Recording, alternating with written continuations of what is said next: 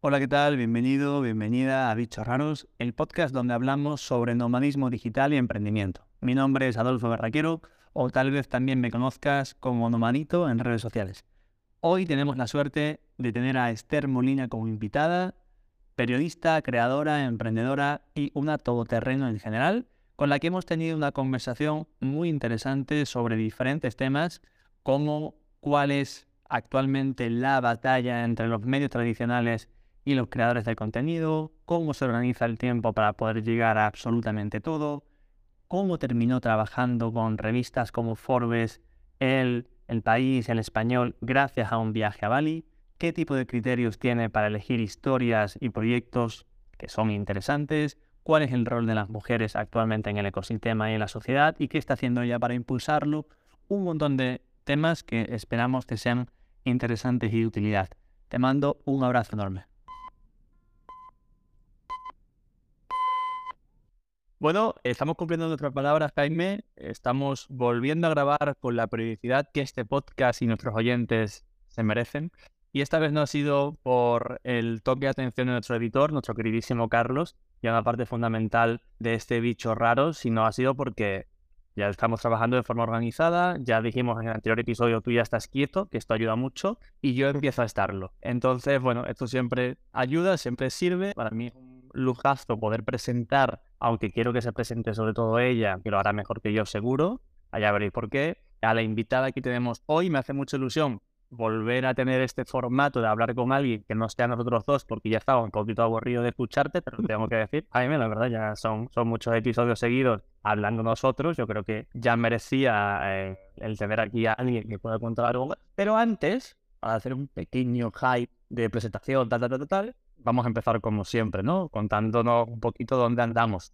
Venga, vamos a hacer la pregunta del podcast. ¿Tú dónde estás hoy? Pues yo estoy en mis últimos días de aquí en mi estadía en la madre patria, como ya conocemos que es Pafos, en Chipre, y me quedan tres o cuatro días aquí que he venido a desconectar, a hacer ejercicio y a trabajar, y ahora es, me voy incluso a la montaña a hacer lo mismo. Y también encantadísimo de tener aquí Esther, que oye, le damos paso para adelante en cuanto tú digas dónde estás ahora mismo que te quedan también pocos días, si no me equivoco, ¿no? Sí, yo estoy en Colombo, en la capital de Sri Lanka, en la ciudad probablemente más fea que he conocido en, los últimos semanas, meses. La tenemos que meter dentro del episodio número 2 que hagamos de ciudades que nos recomendamos, ¿no? Pues Colombo está ahí eh, protagonizándola. Eh, la verdad es que no, no hay nada que ver aquí pero no puedo decir lo mismo de todo el país. Sri Lanka, una auténtica maravilla, una barbaridad de sitio, pero Colombo no, Colombo es un caos, un desorden. Entonces, pues nada, aquí llevo todo el día la vacación de hotel trabajando y dentro de un par de días vuelvo para la madre patria Bali. Venga, vamos ahora a qué mejor forma, darle paso a nuestra invitadísima de hoy, una persona que conozco de hace muchísimos años en los que hemos de alguna forma compartido camino emprendedor, trayectoria, cervezas, fiestas, conversaciones y proyectos mi queridísima Esther Molina, que hoy viene como bicho raro a contarnos un poquito más sobre su vida, sobre su proyecto, sobre un poco cómo hace para estar en tantos sitios a la vez. Que no sé si, si esto es un superpoder o, tiene dobles. Eh, vamos a ver, tratando de averiguarlo hoy. Esther, ¿qué tal? ¿Cómo estás? Muy buenas, ¿qué tal? Adolfo Jaime, muy bien, encantada de, hablar con vosotros, escucharos, dándome un poquito de envidia, todo se ha hecho de paso, uno en Sri Lanka, otro en Chipre y ahora Adolfo se vuelve a Bali, que en algún momento hablaremos de esto a lo largo de la conversación, pero Bali para mí ha sido, yo creo que con Adolfo he hablado de esto alguna vez, seguramente uno de los viajes que más recuerdo de los más especiales, el que más, o uno de los que más me ha marcado, sin duda. O sea que vaya, vaya envidia a vosotros dos. Qué buena triada aquí, ¿eh? De hecho, nosotros, vamos, ahí fue cuando tuvimos una conexión fuerte los dos con el tema nómada. Siempre lo habíamos tenido en la cabeza, pero el momento en que nos fuimos los dos juntos y empezamos a a movernos por, por ahí a experimentar esa vida es cuando pues, nos dio el último clic que hace que estemos aquí hablando contigo. Y tú hablas de envidia de eso. Yo también, antes de, entrar, cuando Adolfo me comentó, oye, que venía Esther, y me dijo que hacías un montón de cosas y yo siempre tenía ese, ese, rol, al menos el año pasado, en el que él siempre me decía, yo no sé cuántas cosas haces, y ahora lo he sentido como una competencia. Digo, ostras, tengo muchísima curiosidad por ver esa capacidad de estar en todos lados y hacer un millón de cosas, ¿eh? Muchas ganas. Aquí la verdad es que tenemos aquí en la conversación a dos multitaskers profesionales. Esther, para quien no te conozca o para quien quiera conocerte un poquito más, cuéntanos así en grandes líneas, que sé que te va a ser fácil, quién eres y a qué te dedicas. Vale, pues eh, yo soy periodista especializada en innovación, en tecnología, en startups y en emprendimiento. En este momento escribo en la revista Forbes, escribo en la revista El, no precisamente de temas de moda, belleza, que no tengo ni pajolera idea, muy a nivel usuario, y escribo en Disruptores e Innovadores del Español. De hecho, en él también escribo de inversión, meto muchos perfiles de, mujeres inversoras, que además cuando me lo propusieron hace, esto surgió a raíz de más o menos casi finales del año pasado, de 2022, mi editora, Paloma, que habíamos coincidido en otro medio, me llamó y me dijo, ¿te apetece tal? Y yo, ¿qué voy a escribir yo en el Paloma? No tengo ni idea de, de moda y tal. No, de de mujeres inversoras. dije, ah, ostras, pues sí, claro, una disrupción, ¿no? En un medio mal llamado femenino, que podamos empezar a introducir un poco de tecnología, un poco de mujeres en roles de inversión, en, startups y, en grandes empresas, me pareció curioso. Además, soy emprendedora, tengo una agencia, soy la cofundadora y la CEO de una agencia de PR y de growth media que se llama Wildcom, que nació el año que me fui a Bali, precisamente, en 2017. la monté, de hecho, con mi socia, con Ana Sepúlveda, que es amiga también eh, de Adolfo y precisamente nos fuimos las dos a Bali. Es que esto de verdad necesito contarlo en algún momento. Pero bueno, Wild como ahora ha crecido mucho desde entonces, somos seis personas, estamos teletrabajando todos, la verdad. Yo hoy estoy en, en la OFI, que estoy en un, en un coworking muy cerca de la zona donde yo vivo y feliz de la vida porque quien quiera viene, quien no, no. Tengo a equipo en Galicia, tengo a una en Alemania, mi brazo derecho y mi pierna derecha ahora mismo vivía en Granada y se ha venido a vivir a, Madrid, que también se llama Ana, Ana Ávila, y así estamos todos, ¿no? Un poco deslocalizados. Y además soy cofundadora de una asociación sin ánimo de lucro, ya estamos constituidas como tal desde 2021, una comunidad que se llama Female Startup Leaders, donde estamos intentando juntar a las fundadoras o cofundadoras de las startups más innovadoras de habla hispana. Cuando esto nació, también hablaremos, supongo, de, de FSL, teníamos el claim de en español, pero se nos quedó muy corto muy pronto, afortunadamente, porque empezó a escribirnos mucha gente de, Latinoamérica, sobre todo de, Colombia, gente de Argentina, y entonces ya tuvimos que saltar a ese escaloncito de habla hispana. Y la comunidad es una maravilla. Fundamentalmente lo que intentamos es visibilizar referentes sanos, diversos y alcanzables de fundadoras de startups con base tecnológica. Y hacemos un montón de cosas, está creciendo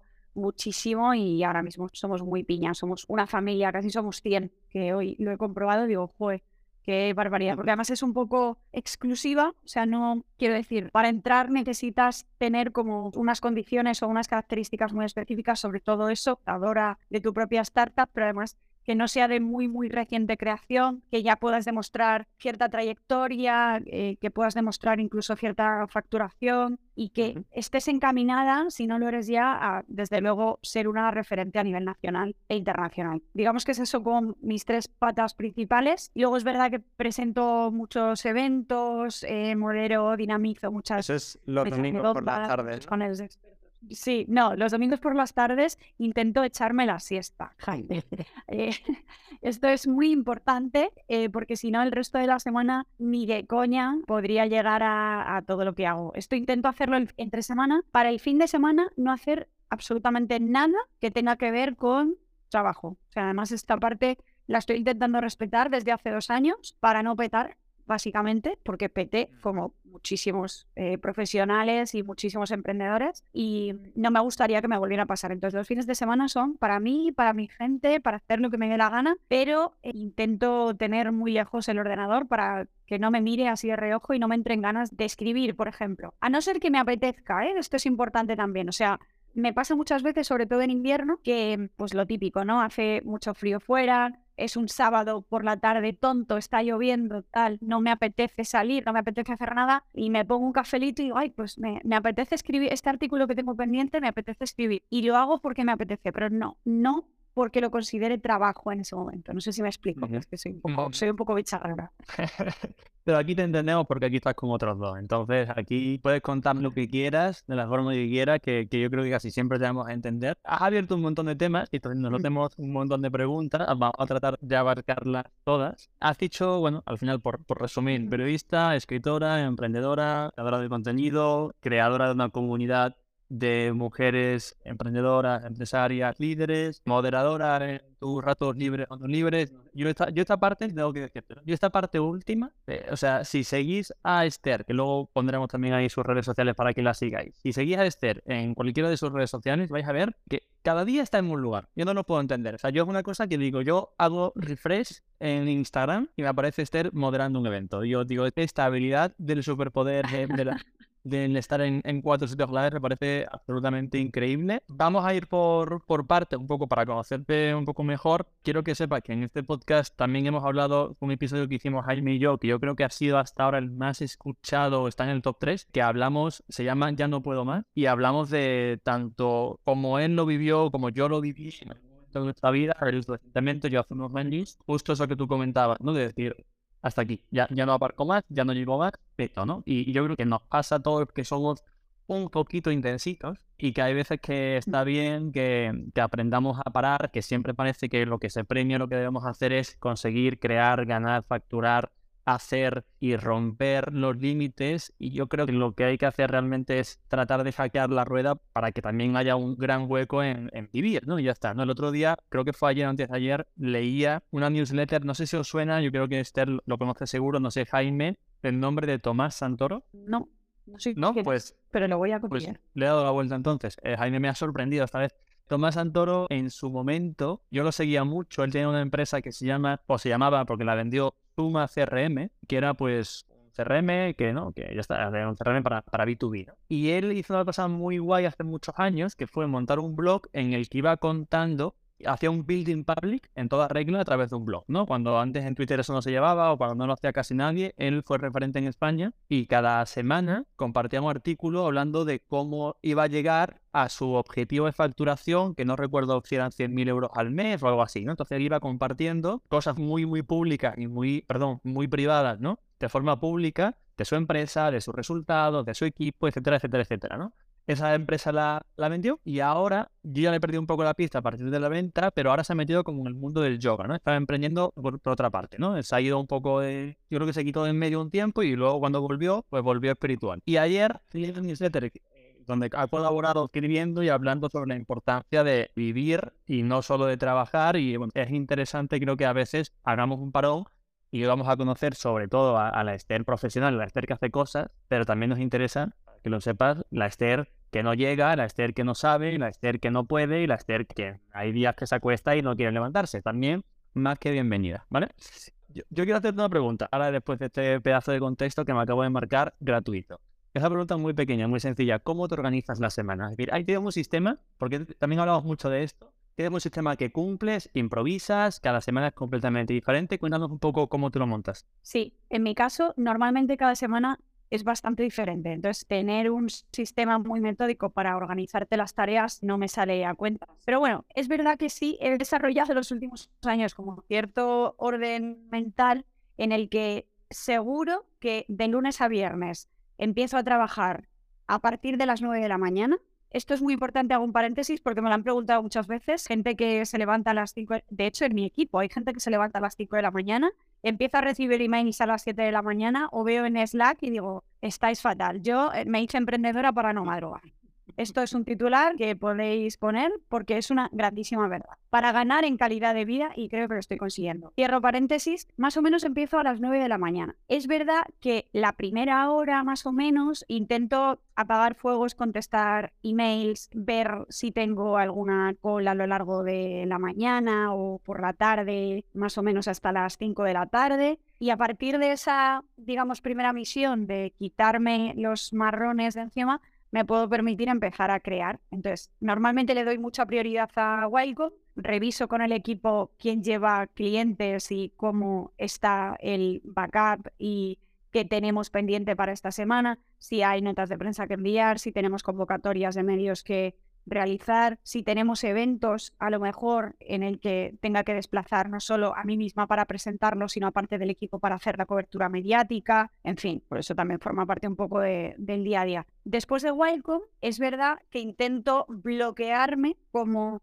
dos horas aproximadamente para adelantar artículos, porque como soy freelance, normalmente, esto lo explico por si alguien escucha el podcast y dice, pero ¿cómo funciona? Vale, pues en mi caso, soy yo normalmente la que propone los temas de los que voy a escribir a mis editores, ¿no? Al español, a Forbes y a la revista El. Cuando me aceptan de una batería de temas que yo propongo, imaginaos que proponemos, o que propongo 10, me aceptan 5. Tengo, es verdad, una fecha temporal para entregarlos, pero normalmente no es inmediata. O sea, yo no escribo rigurosamente de actualidad. Son temas muy elaborados que requieren entrevistar a entre una o varias personas, entonces no es de un día para otro normalmente. Lo intento hacer a lo largo de toda la semana y a lo mejor entregar el artículo la semana que viene. Entonces me bloqueo esas dos horas para empezar a preparar entrevistas, para empezar a si lo requieren, mandar cuestionario, porque las entrevistas pueden ser por teléfono, pueden ser por videollamada o pueden ser vía cuestionario por escrito, que mucha gente lo prefiere también. Y en muchas ocasiones yo misma, porque es un poquito más ágil todo, ¿no? Escribir, si ya tengo de vuelta algún cuestionario contestado o en general avanzar un poco con el tema de de periodismo puro, digamos. ¿no? Después, más o menos ya intento comer muy pronto, esto es algo que me ha ayudado mucho, intento comer como a la una de la tarde, lo llevo haciendo como un año y me funciona muy guay, porque más o menos termino a las dos y tengo la sensación de que me queda como mogollón de tiempo hasta por la tarde. Mentalmente me ayuda, ¿no? A las dos de la tarde más o menos me pongo otra vez hago otra revisión de correos que me han estado contestando toda la mañana. Si tengo alguna propuesta de algún evento, esa es la parte donde ya después de comer estamos un poquito, en mi caso a mí me pasa como menos energéticos y ya es algo, intento hacer cosas que no tenga que pensar mucho, por así decirlo, o sea, un poco mecánico. Y luego en realidad lo que os digo, y bueno, FSL, que es como mi, ya no sé, mi quinto hijo, que es verdad que eso lo intento dejar a partir de después de comer, normalmente. Pero es verdad que FSL no requiere una atención como guay, como la pata del periodismo de todos los días, porque es algo que dentro de que tiene lógicamente una prioridad en nuestras vidas y a lo que dedicamos muchísimo tiempo, no le tengo puesto un horario. O sea, eso son cosas que, intentamos hacer cuando hemos acabado todo lo demás, ¿no? Es verdad que es tiempo que sacrifico en mi caso, pues de a lo mejor podía haber terminado este día a las 4 de la tarde, pero tengo que hacer cosas de Female Startup Leaders y acabo a las 6, acabo a las 7.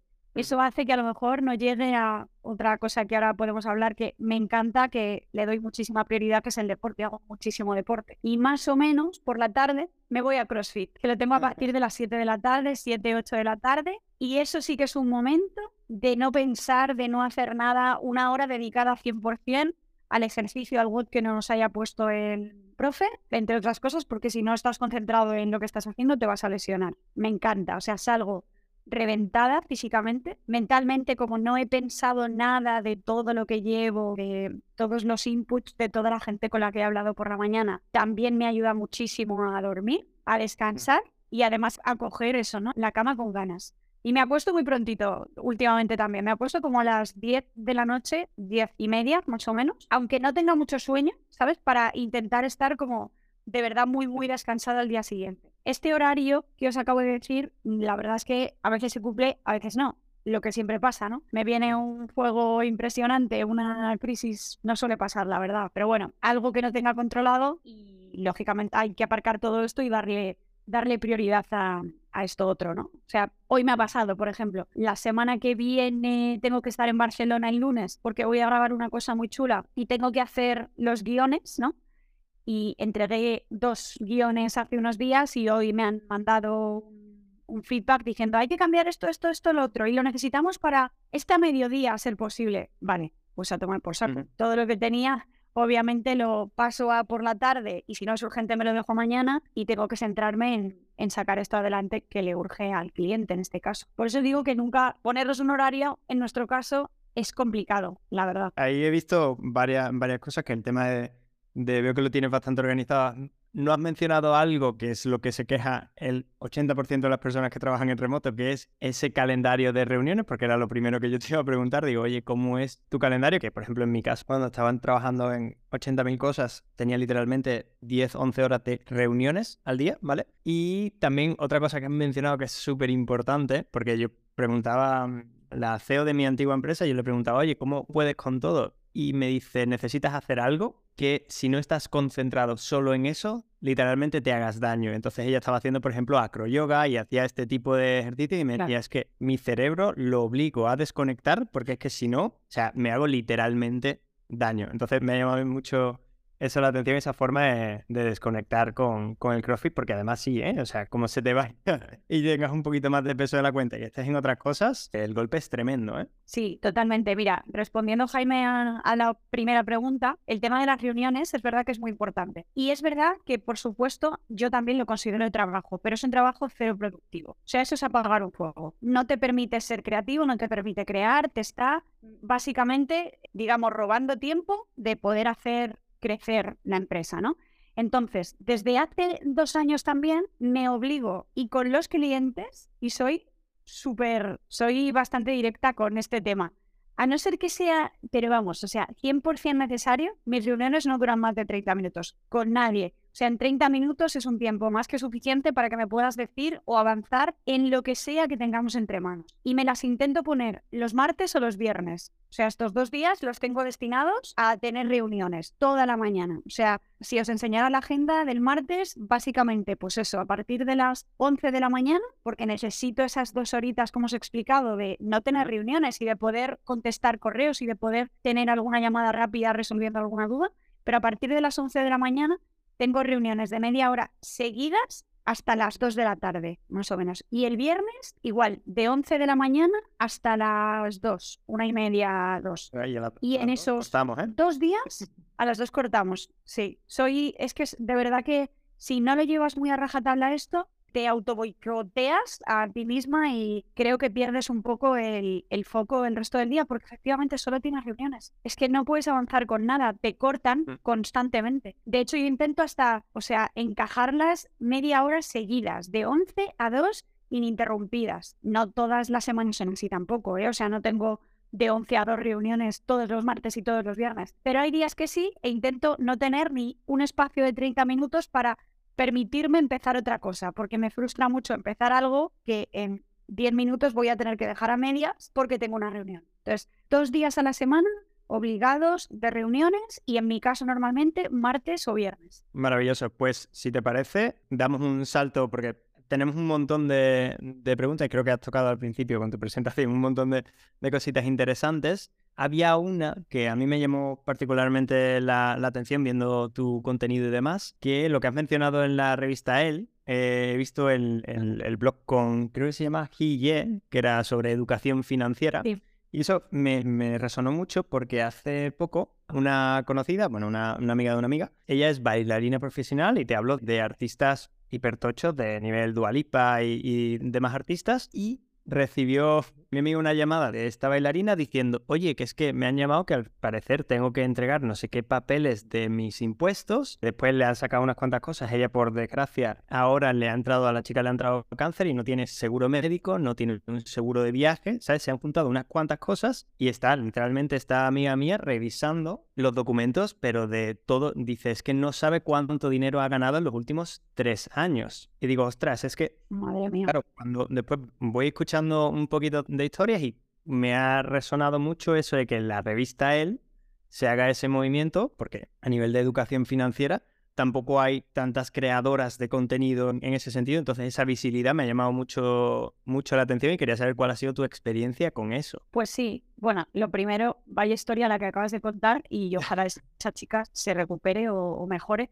pero es que la educación financiera debería estar instaurada desde edades muy tempranas para empezar en los colegios y esto siempre es lo que pasa con todo, ¿no? Con el tema de los referentes también. Deberían empezar a, a mamarlo desde casa, ¿no? Es lo que decía Gie, se llama la chica, es la, la cofundadora de Binance que es una plataforma gigante, un exchange de criptomonedas, y además es la actual jefa de Binance Lab, que es algo así como un hub de innovación que está intentando montar Binance. Y ella decía que, claro, se dio cuenta de la importancia de la educación financiera cuando al ella misma nacer y crecer en una pequeña aldea de China, al ir creciendo, aparte China, que obviamente tampoco vamos a entrar, pero es eh, una cultura predominantemente machista, ¿no? Las mujeres no suelen tener mucho poder de decisión, pero claro, ella tuvo la fortuna de, que su familia pues eh, se haya ido encaminando hasta al final montar diferentes empresas y contar con ella, ¿no? Como uno de los perfiles directivos que al final lidera todo esto. Pero se dio cuenta de la importancia porque no tenían conocimientos financieros básicos y la, tomar el control, tomar las riendas de esos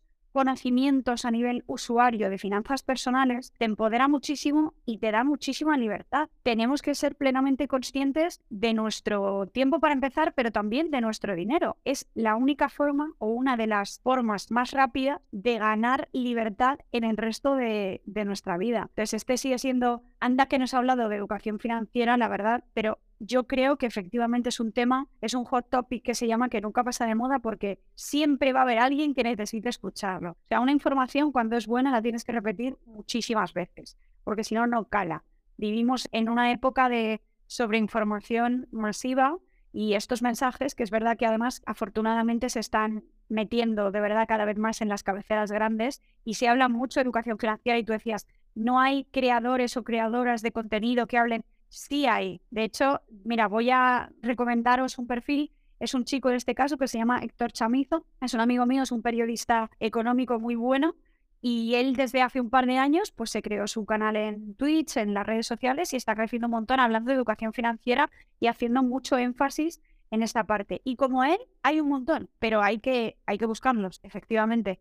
Es muy, muy, muy importante. Y que desde una revista como él que es internacional, igual que con Forbes, estas marcas tan grandes internacionales que empiecen a hacerse eco de temas que nos afectan a todos todos los días, a nivel muy básico, a nivel usuario, como es el desconocimiento de las finanzas personales, o cómo ahorrar, o cómo potenciar esas finanzas personales, no solo controlarlas, sino cómo podemos empezar a invertir con pasos súper sencillos es muy importante porque llegan a mucha gente. Ese es el poder de los medios de comunicación y tenemos una responsabilidad también en el contenido que ofrecemos. ¿Cómo hará que, claro, de periodista que casi lo fue a periodista que lo es, cómo ves tú, cómo vives tú desde dentro la, no sé, supuesta batalla que hay entre medios tradicionales y, y, nuevos medios que están surgiendo, o nuevos canales de difusión que están surgiendo, o nuevos canales personas, ¿no? No sé si se llama así, me acabo de inventar el concepto, pero ahora mismo hay personas que creo que tienen sino el mismo, casi el mismo impacto que muchas veces que pequeños, medianos, grandes medios de comunicación, eh, streamers, youtubers, Twitch, no sé, diferentes personas.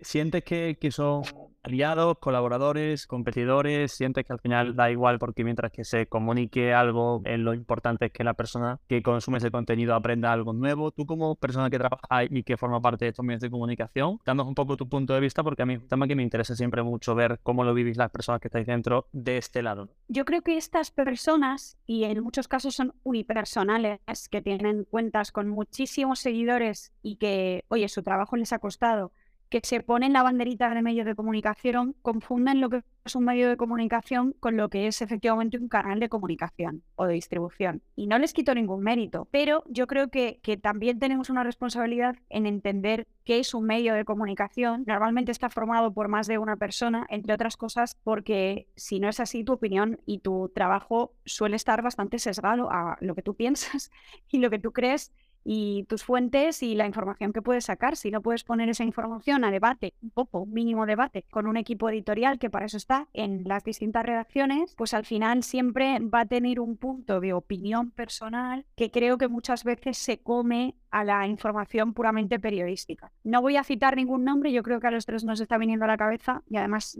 es una chica en concreto que yo sigo y que me descubre un montón de historias súper que tocan el corazoncito y súper motivadoras y creo que está haciendo una labor muy importante como, pues eso, ¿no? Como canal de comunicación que rebota historias de otros medios de comunicación, casi siempre. Dicho lo cual, verdad que no hay una batalla entre medios tradicionales y medios de comunicación actuales, es que evolucionan y los que no evolucionan, esto lo hemos visto a raíz de la pandemia, pues tienen muy poca esperanza de vida en un futuro muy próximo. Es el, el eterno debate también con, voy a poneros un ejemplo muy claro, prensa de papel, prensa digital.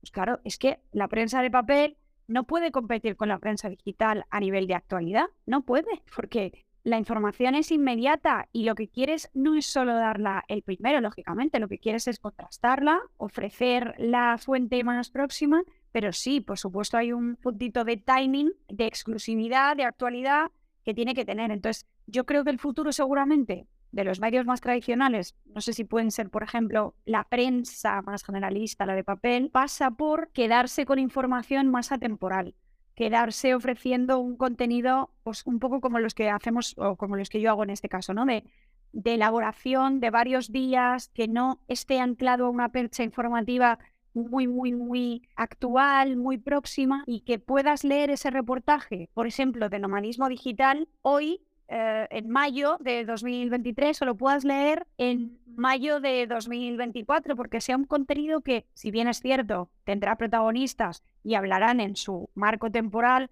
no es un tema que vaya a pasar de puntito informativo porque se va a mantener en el tiempo. Yo creo que van por ahí los tiros. Y con todos estos nuevos actores, creadores de contenido, que tienen a su disposición las redes sociales y los canales digitales y que afortunadamente les está siguiendo muchísima gente joven, en edades también muy tempranas, a partir de los ocho añitos más o menos, y tienen más, yo creo que tienen el controlado un poco esa franja de edad, ¿no? De los 8, 12 añitos hasta los 20 muchos, 30 en muchos casos, para mí son aliados. Creo que es un problema muy grande verles como enemigos y creo que pueden aportar muchísimo, como lo están haciendo ya, y que también tienen una responsabilidad con la gente que les sigue. Yo sigo mucho y no me veo nada identificada, ni soy gamer realmente, ni me gustan los videojuegos, pero de vez en cuando le cotilleo a Ibai, que es como mundialmente conocido. Ese chico me encanta porque de vez en cuando mete perlitas que son muy importantes y que estoy segura que está haciendo una gran labor de despertar, de hacer clic en la cabeza de, muchos niños y niñas que le ven como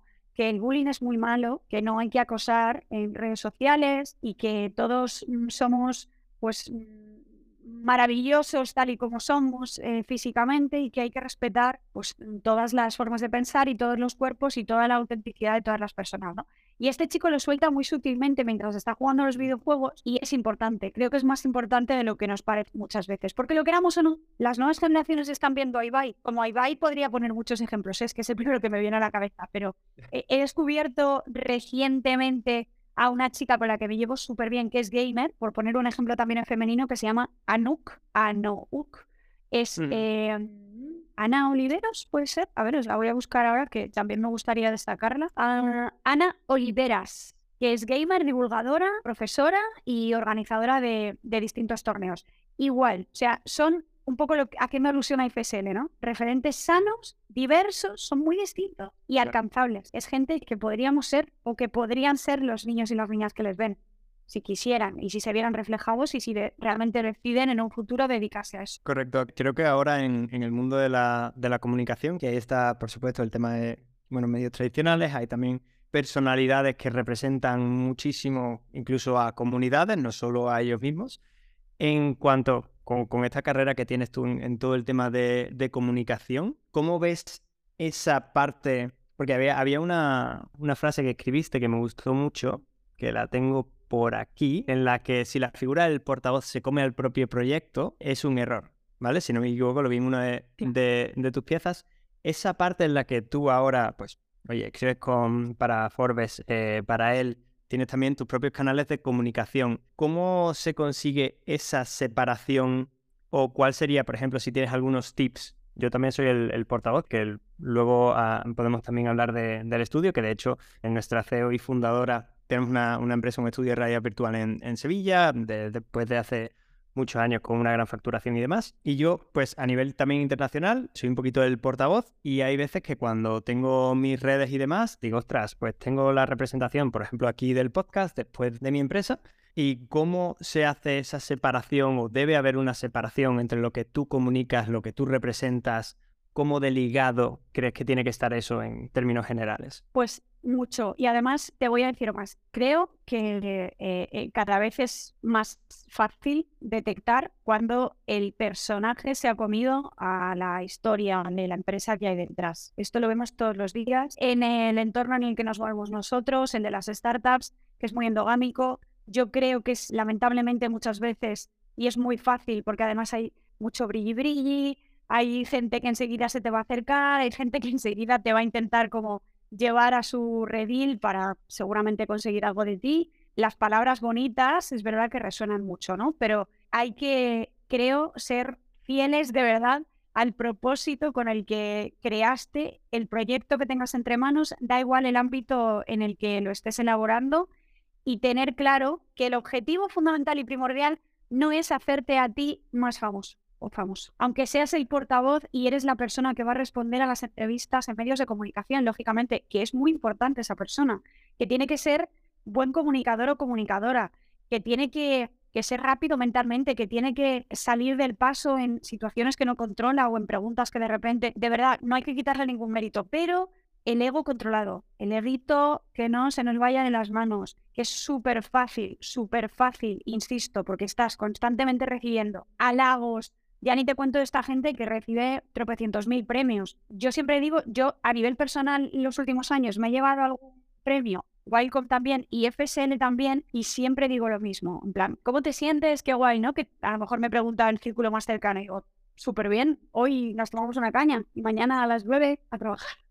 O sea, te, tiene que ir de la cabeza, ya está. Agradecer profundamente el reconocimiento que te dan a nivel público, siempre, por supuesto, ser consciente de que, de que eso no es fortuito y que eso está construido durante muchos años con mucho esfuerzo y que hay mucha gente que no eres tú que te ha ayudado seguramente a estar donde estás y no olvidarte de esto, ¿no? O sea, tener muy, muy claro que tu centro sea, de verdad, esto suena muy redundante, pero yo creo que nunca está de más decirlo, ser una persona humilde, agradecida, y consciente de que esto es una montaña rusa y que ahora estás arriba y a lo mejor tu montaña tiene una pendiente bastante pronunciada y sigues subiendo, pero que en algún momento llegas a la cima y baja la montaña rusa a súper velocidad y ahí la gente se da, perdón, hablando mal y pronto, unas hostias y genera mucha frustración emocional, mucha. Cuando pierdes tu centro y, y pierdes un poco la esencia de lo que eres. Entonces, que intentemos controlar, el ego es importante, la ambición es importante, yo soy súper ambiciosa y además últimamente lo digo mucho porque llama la atención, en plan, las mujeres somos ambiciosas, joder, muchas, o sea, la mayoría de mis amigas y las mujeres de mi familia y las que tengo más cerca, de mi entorno más cercano, somos ambiciosas y es maravilloso que pase eso, porque nos hace más rápidos, nos hace estar atentos a más oportunidades y al final querer ser la mejor versión de nosotros mismos, ¿no? Igual que competir, competir a mí me encanta, me encanta, en todos los aspectos de mi vida. Me lo llevo también un poco a lo personal. En CrossFit me encanta competir, pero soy muy buena competidora. Y además se puede hacer una alusión también al tema empresarial, ¿no? Competir es súper sano, es sanísimo. Cuando partes de en igualdad de condiciones, es muy sano echar un vistazo de vez en cuando sin obsesionarte. A ver lo que está haciendo esto. Anda, mira lo que está haciendo. Coño, pues esto no se me había ocurrido, tal. O alegrarte cuando alguien consigue resultados haciendo algo que a ti no se te había venido a la cabeza primero, ¿no? Pero insisto, volviendo un poco que me voy por los cerros de Ueda. En esta lucha interna entre la persona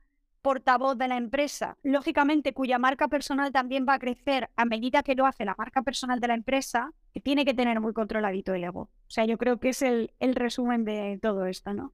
Y tips para controlar el ego. Esto es súper interesante. Esto nos daría como para otra conversación y creo que no vamos a tener tiempo, pero yo puedo hablar de, lo que me pasa a mí, ¿no? Em, yo intento rodearme, os lo prometo que suena como súper básico también, de gente, mucha de la cual no tiene mucha idea ni de lo que hago. O sea, en mi día a día. Y me encanta y me voy de cañas después de entrenar y hablo de lo humano, de lo divino, de uff, qué duro ha sido esto. El sábado nos vamos de ruta por la montaña, claro que sí. Y de mi grupo de gimnasio, que podría hablar de mis amigas del, del cole, lógicamente, mis amigos de la universidad sí que saben lo que hago, pero este grupo a mí me encanta. Porque la mayoría, menos tres o cuatro, que siempre les digo, no digas que soy periodista, tal, en plan, es que no quiero, quiero, quiero hablar de otra cosa y quiero estar pisando el suelo y ser consciente de que la vida es eso también. O sea, somos, tenemos como un poco Clark Kent y Superman, ¿no? Eso es lo que hago la mayor parte del tiempo cuando estoy presentando eventos, pero cuando me quito los tacones, que no llevo casi nunca, cuando me quito el traje o lo que sea y me voy a hacer deporte y estoy con mis amigos, me gusta esa sensación de, es que la vida es esto, ¿sabes? No, no estar constantemente en este brilli brilli de networking, de he conocido al CEO, he conocido al co-founder de, sino estoy aquí con mi colega Miguel que trabaja en un taller de coches y me estaba diciendo que mi coche, que tengo que pisar menos el obrador. La vida es eso también y te hace aterrizar y te hace no endiosarte. Y no hablo de endiosarme en mi caso concreto, que tampoco soy nadie como para endiosarme, pero mucha gente, mucha gente. Y me da mucha pena, porque esto es otro tema muy importante que espero que nadie se ofenda, pero yo, como tengo cierta capacidad, cierta libertad de elegir a la gente de la que voy a escribir en los artículos, yo no saco imbéciles. O sea, y además, cuando detecto que una persona es tonta o tonto, no le saco. No le saco. Así tenga el, él diga o ella diga pedazo de proyecto, no te voy a sacar. Hay una frase que me encanta que es Stop making stupid people famous. Y es verdad. Tenemos que dejar de dar voz a gente que es tonta, en un sentido muy básico de la palabra, no tonta de inteligencia, gente que es tonta en su ser, en su esencia, gente soberbia, me gustan. Y yo, como tengo esa pequeña capacidad, la mayoría de las veces, siempre, siempre que puedo, que obviamente no soy todo poder, o sea, siempre tengo normalmente que dar explicaciones, siempre cuando hago las listas de Forbes, yo hice la de Forbes 30, yo suelo hacer como las que están relacionadas con, pues eso, ¿no? Más, más entorno startup empresarial, la de los 100 creativos, la de Forbes 30, en fin, la de los chainmakers de principios de año, de verdad que siempre puede pasar que se te cuele algún perfil que luego te la lía y a los dos meses dices, es idiota, pero claro, en ese momento no lo tenía detectado.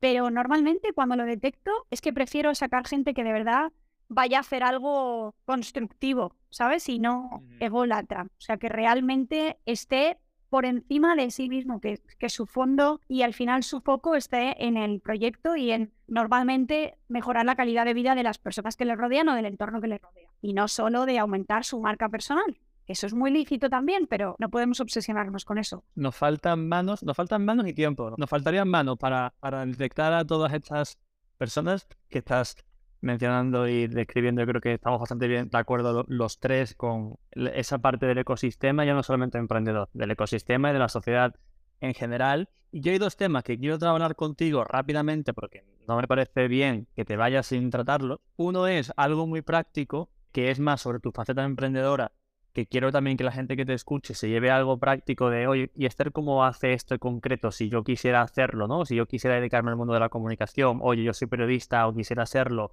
pero no tengo muy claro cómo, ¿vale? Ahora te cuento, te pregunto algo muy específico. Y el segundo tema que también quiero que nos dé tiempo un poco a hablar es sobre eh, la faceta de, de Startup Leader, de eh, founder, de, toda esa parte de ecosistema de mujeres líderes emprendedoras, que nos cuentes también un poco, pues, a quién podemos seguir, a quién tenemos que tener en el punto de mira, hacerte tener un par de preguntas sobre el tema, ¿vale? Entonces, el primero, esto es muy concreto, muy específico. Ponte que yo me pongo ahora el sombrero de yo quiero ser Esther Molina, ¿no? O yo quiero tener una carrera parecida, o yo quiero hacer lo que ella hace, ¿no? ¿Cómo se termina, o cómo has terminado tú, por ejemplo, escribiendo para revistas como Forbes o como él, y cómo o cómo con Wildcom consigues normalmente clientes, cómo haces para que te llamen para moderar eventos y para moderar charlas de debate, cómo haces esa búsqueda, ya entiendo que a hoy es un cúmulo de cosas, de posicionamiento, de, de experiencia, de contactos, de trabajo, pero para alguien que empieza, ¿cómo se hace para escribir en un medio? ¿Cómo se hace para moderar una charla? ¿Cómo se hace para conseguir clientes en una agencia de comunicación? Qué difícil. Es que, claro, cada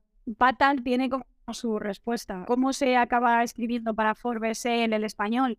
Todas tienen un denominador común que es que no tienes que currar mucho, vas a trabajar muchas horas, vas a tener que hablar con mucha gente, a veces con la que ni estás de acuerdo y te parece un tonto o una tonta. Vas a tener que ser diferente sobre todo. Y es que eso no puedes hacer nada, porque eso o lo tienes o no lo tienes. Vas a tener que ser algo que la gente no haya visto mucho, no te digo que seas único o única, pero a tu forma de escribir o el enfoque que le das a los artículos hablando solo del periodismo. Algo fresquito, algo que la gente no esté acostumbrada a ver.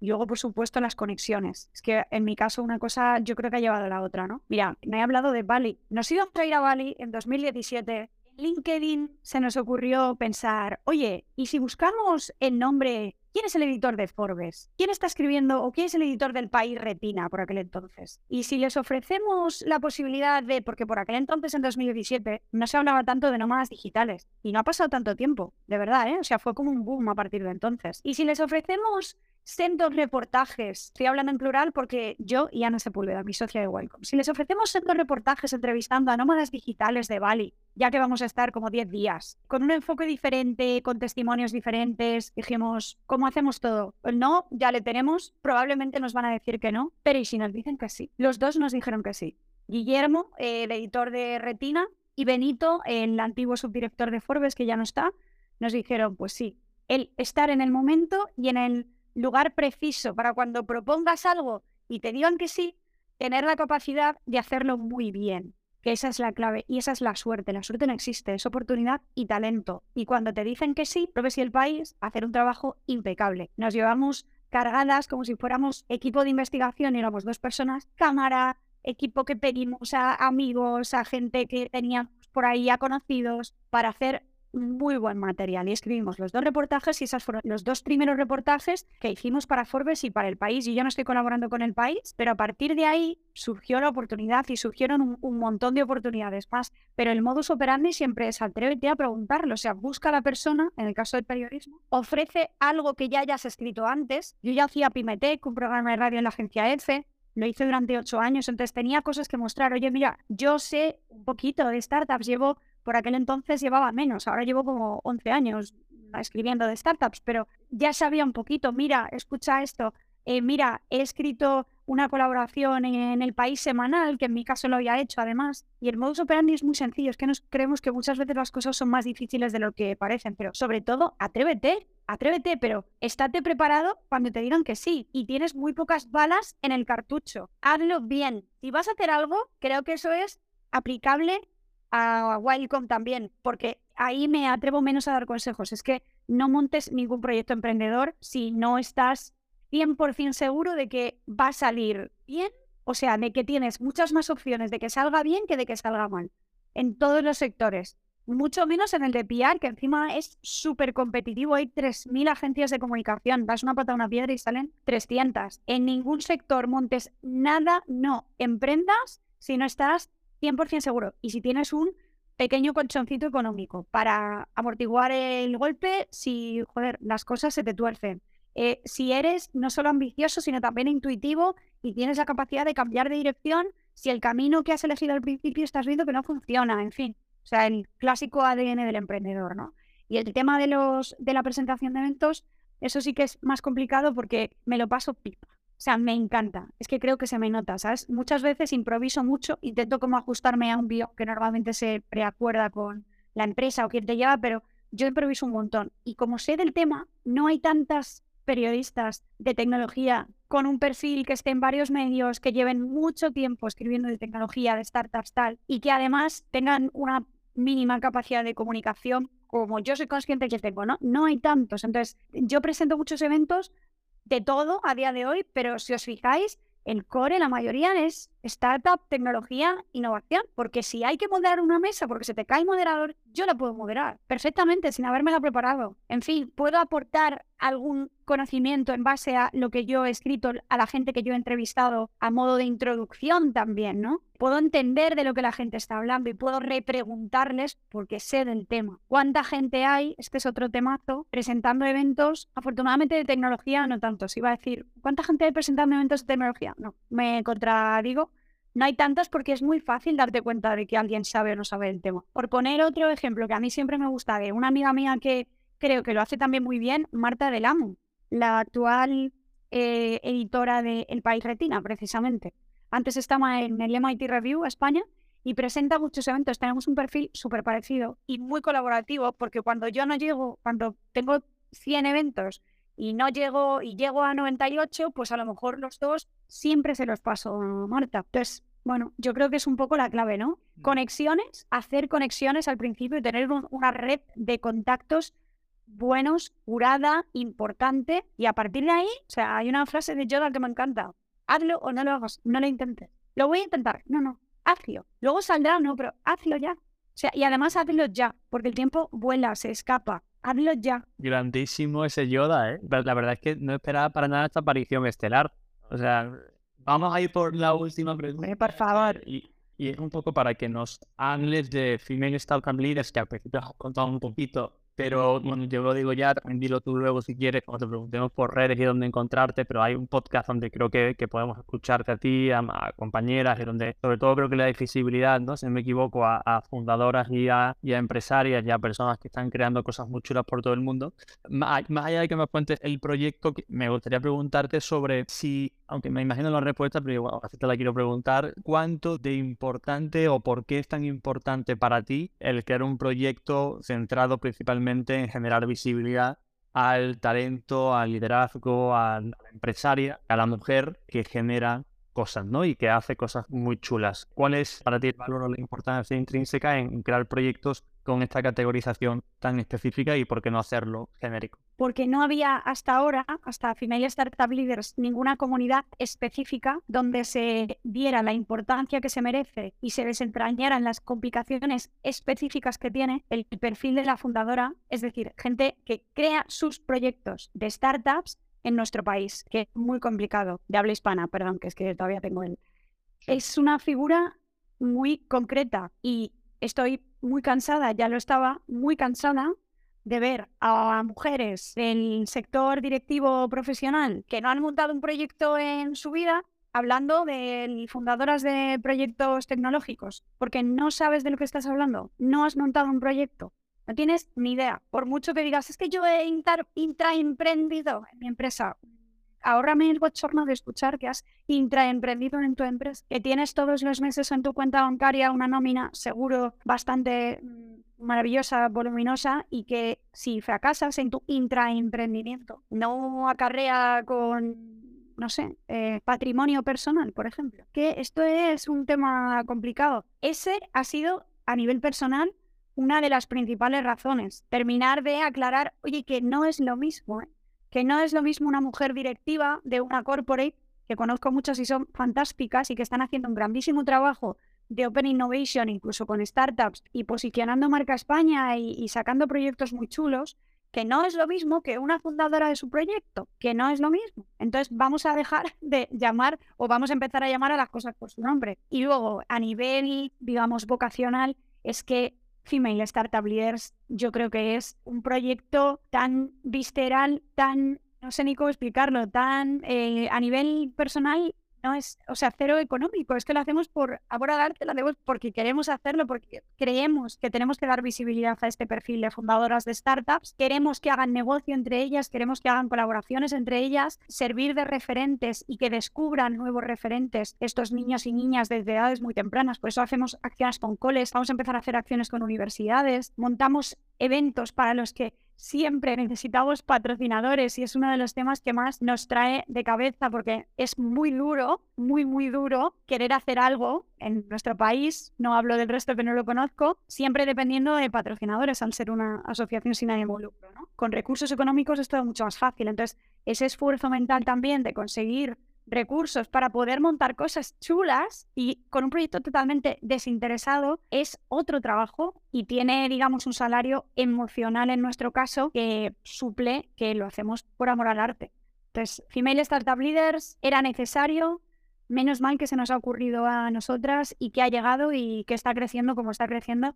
Y el objetivo es, obviamente, no anclarnos a FSL, es decir, Carmen, Silvia y yo hemos montado esto, somos las cofundadoras, pero, joder, seguramente dentro de unos años, seguro que estamos ahí metidas, ¿no? Pero a lo mejor no estamos ni en la, o sí, no lo sé, ni en la junta directiva y lo llevarán otras fundadoras porque no se ate a nuestra persona, porque sea algo mucho más grande que nosotras mismas, que es lo que siempre perseguimos. Perfecto. Pues oye, creo que has dado una, una explicación ahí bastante maravillosa. Estoy de acuerdo con lo, con lo que comentas de la diferencia que hay con ese tema del intraemprendimiento, también que es un concepto bastante interesante. Ahora, para terminar, ¿nos darías unas recomendaciones de dos, tres perfiles de mujeres a las cuales seguirles la pista y ya después, por supuesto, pues terminamos incluyéndote a, ti para poder seguir escuchando y, leyéndote. Pues sí, qué difícil porque, claro, como somos casi 100, por ejemplo, te diría a una mujer que admiro profundamente y, es, ya es muy amiga y, me, parece que es una todoterreno, un poco en, un perfil muy parecido al mío, es Laura Lozano, la cofundadora y la CEO de Chargy y de Skirion, otra mujer que siempre que me preguntan ¿Qué referente podrías decir? Solo puedes decir uno. Yo siempre digo a una de mis ídolas, que es Elena García Armada, la fundadora y la CEO de Marcy Bionics, la que ha creado los exoesqueletos pediátricos para niños. Y em, en esta línea, por decir también a alguien que no suelo decir, me encanta lo que hacen, ayúdame en 3D. Así que diría Laura Martín, que es la cofundadora de Ayúdame en 3D, que es un proyecto precioso.